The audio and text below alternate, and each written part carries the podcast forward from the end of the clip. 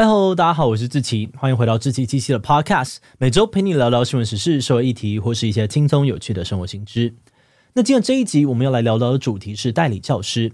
不知道你以前在读国小啊、国高中的时候，有没有曾经遇到过有些老师教了你一年之后，放个暑假回来，老师就不在了？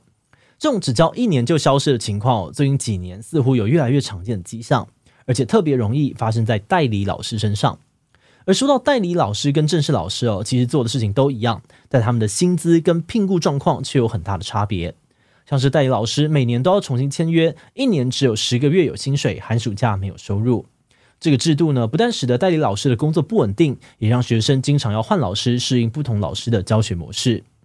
长期以来，代理老师一直都想要跟正式老师同工同酬。他们主张哦，既然工作内容跟正式老师都一样，那应该有一样的待遇。因此，他们一直在争取这个权益。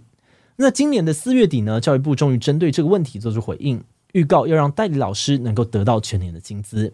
但是，这个决定却引起了更多的争议。是说，代理老师们要争取的权益是合理的吗？教育部修法引起的争议又是什么一回事呢？今天就让我们一起来聊聊代理老师吧。不过，在进入今天的节目之前，先让我们进一段工商服务时间。你喜欢读推理小说吗？那你一定不能够错过全世界最畅销的推理小说家阿加莎·克里斯蒂的全套小说。推理女王克里斯蒂写过《东方快车谋杀案》《尼罗河谋杀案》等接近八十本的经典作品。现在这套小说大全集正在台湾进行首次的集资。远流出版社不止独家开发了谋杀天后密室 App，还推出了纸电合一、买一送一再送三的超值方案。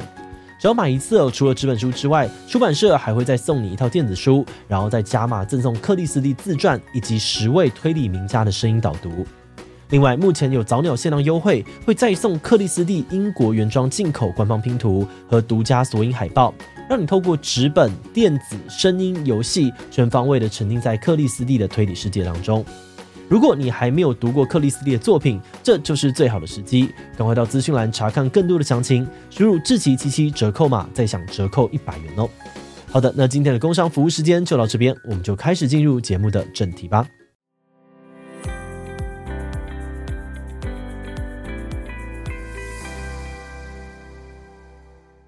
在台湾哦，学校里面一般会出现的四种老师，分别是正式、兼任、代理以及代课老师。所谓的正式老师呢，就是学校正规编制里面的老师，一般会长期待在同一所学校里面服务，属于最稳定的类型。而兼任老师呢，则是负责一些特殊科目或是艺术才能的课程。那依照目前的制度哦，当原本的正式老师因为某些原因需要离开职场一段时间，无论是公务休假或是留职停薪，导致无法上课的时候，就会找一些临时的老师去上原本正式老师的课。这个时候，学校就会以公开甄选的方式招募代课以及代理老师。代课老师属于兼职性质哦，要上课的时候就到学校，下课就会离开。而代理老师，也就是这集的主角，他们跟正式老师差不多，每天都要来学校上班，算是全职的老师。不过，代理老师跟正式老师的薪资啊，还有福利却有很大的差异。代理老师呢，是以一年一聘的方式请来的老师。那虽然说一年聘哦，但实际上代理老师的聘期一般都只有十个月，不包含寒暑假，这让代理老师呢每年都两个月的收入空窗期。相比之下，正式老师每个月都有薪水，而代理老师甚至没有教室休假等等的福利。好的，那讲到这里哦，你可能会好奇，既然代理老师是临时的，那他们就不该有正式老师那样子的待遇跟保障，这样不是也很合理吗？直觉确实是这样子没有错，但如果我们把为什么会有代理老师出现，以及代理老师们的处境也纳入考量的话，事情可能就没有那么简单了。一般来说，这些老师都是铁饭碗，除非有什么样的特殊状况，否则学校无法轻易的解聘老师。但随着社会少子化，大家不生小孩，学生的人数也不断减少。如果到时候学校没有办法裁剪出多出来的老师，就会产生很大的困扰。因此，近几年来哦，学校会倾向减少正式老师的名额，改成开出代理老师的缺。而这样转变呢，也让代理老师开始成为常态，不再只是临时替补的人员。根据师资培育统计年报的统计，二零一一年呢，全台湾总共十七万三千多位的正式老师，代理老师则有一万七千多位，占所有老师不到十 percent。但是十年之后，到了二零二一年，代理老师增加到了超过两万五千七百多人，但正式老师却减少到只有十六万两千多人。代理老师的比例也上升到了大约十四 percent，也就是说，每八位老师就一位是代理老师。摊开数字来看哦，十年内台湾减少了一万多位的正式教师，但却增加了八千多位的代理老师。正式老师减少的人数跟代理老师增加的人数相差不多。原本可以成为正式老师的人变成了代理老师，但是代理老师跟正式老师工作相同，待遇却不一样，因此不满的声音就开始增加了。在多番争取之下呢，今年的二月，大部分的县市都宣布马上开始实施代理老师全年薪。让代理老师也可以拿到全年十二个月的薪水。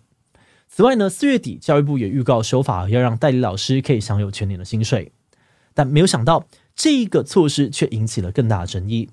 在教育部预告的修法内容里面呢，虽然规定要给代理老师十二个月的薪水，但也规定代理老师不能够享有寒暑假。所以某种程度上面，教育部似乎就是希望在寒暑假的时候，代理老师也要到学校上班。而且代理教师工会也陆续收到澄清哦，说学校开始要求代理老师寒暑假上班。这些老师就说呢，很多的学校会要求代理老师额外负担行政或辅导的工作，从带学生参加营队跟比赛、办各式各样的活动，到整理图书馆的书，甚至是检修电脑以及维护学校系统等等。今年的六月初哦，代理暨代课教师产业工会公布了一份学校跟校长名单，并且每天更新，批评这些校长公然违法。代理教师工会认为，哦，这个修法根本还没有通过，还只是在预告的阶段。而这个时候呢，各县市政府就已经向各个学校发出公文，只是学校以各种方式在实行全年薪的同时，要求代理老师寒暑假上班。例如，有些县市的学校呢，会要求代理老师在寒暑假每天出勤；也有些学校要代理老师签署同意书，同意寒暑假上班才能够延聘。或是要求老师们呢，在寒暑假接这个暑期辅导课，但却没有办法领钟点费，甚至有明定要求代理老师接手行政工作的状况。因此，代理教师工会认为，修法明明还没有通过，各县市政府就急着发公文，但这些公文根本没有法源依据，照理来说是无效的。学校这样子要求老师寒暑假上班，根本就是违法。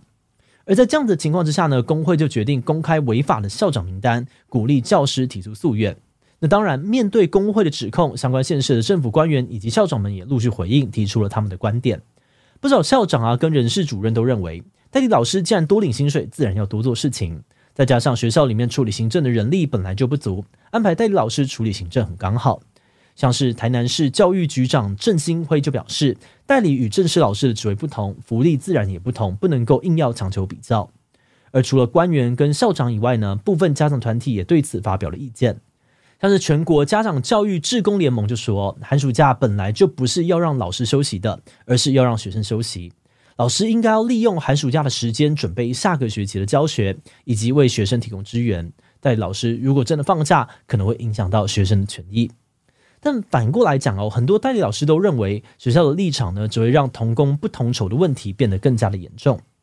一般来说，如果正式老师需要兼行政职，那除了教学以外呢，再负责一个行政职位，你就等于是业务量增加，会得到额外的加给以及其他的福利，比如减少授课时数啊、补休假等等。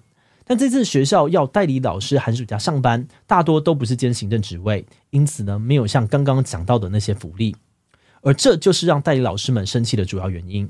他们认为呢，从原本十个月的薪水变成十二个月，是代理老师们本来就应得跟正式老师一样的薪水待遇，而不是额外加的两个月薪水。那现在好不容易争取到全薪了，却还要被要求额外的行政业务，但又不能够像兼行政职务的正式老师那样子拿到额外的加绩，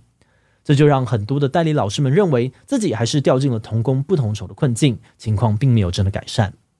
那最终哦，在工会以及立委们的压力之下，教育部在六月十九号公告修正后的法规，确定代理老师可以比照正式老师的待遇，在寒暑假期间不用到校。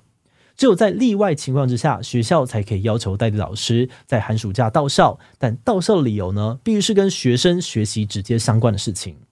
所以总结来说，没有意外的话呢，代理老师从一百一十二学年度。也就是今年的下半年开始，就会适用跟正式老师一样全年的薪资，寒暑假不用到校的制度喽。节目的最后，也想来聊聊我们制作这集的想法。关于正式老师跟其他几种身份的老师在待遇上面的落差，这个议题其实已经讨论很久，范围也非常的广泛。像是这次代理老师全年薪的问题，以及后续引发的寒暑假上班争议，都只是这个议题的一小部分。那针对这一次的议题哦，我们觉得在薪资待遇不够合理的情况之下，就可能导致代理老师的流动率变高，或是代理老师们没有时间在寒暑假进修跟备课，而这对于我们下一代的教育恐怕也不会是一件好事。尤其哦，在少子化现象持续之下，代理跟代课老师的数量应该无可避免的会越来越多，而我们下一代的孩子就会有越高的机会在课堂上面遇到代理老师。所以这件事情呢，虽然跟我们多数人没有直接的连接哦，但我们觉得它仍然是一件值得关注的事情。所以今天才特别做了这一集，想要跟你分享。好的，那我们今天关于代理教师的介绍就先到这边。如果你喜欢我们的内容，欢迎按下最终订阅。如果是对于这集代理教师的内容，对我们的 Podcast 节目或是我个人有任何的疑问跟回馈，也都非常的欢迎你在 Apple Podcast 上面的下午星留言哦。那今天的节目就到这边告一段落，我们就下集再见喽，拜拜。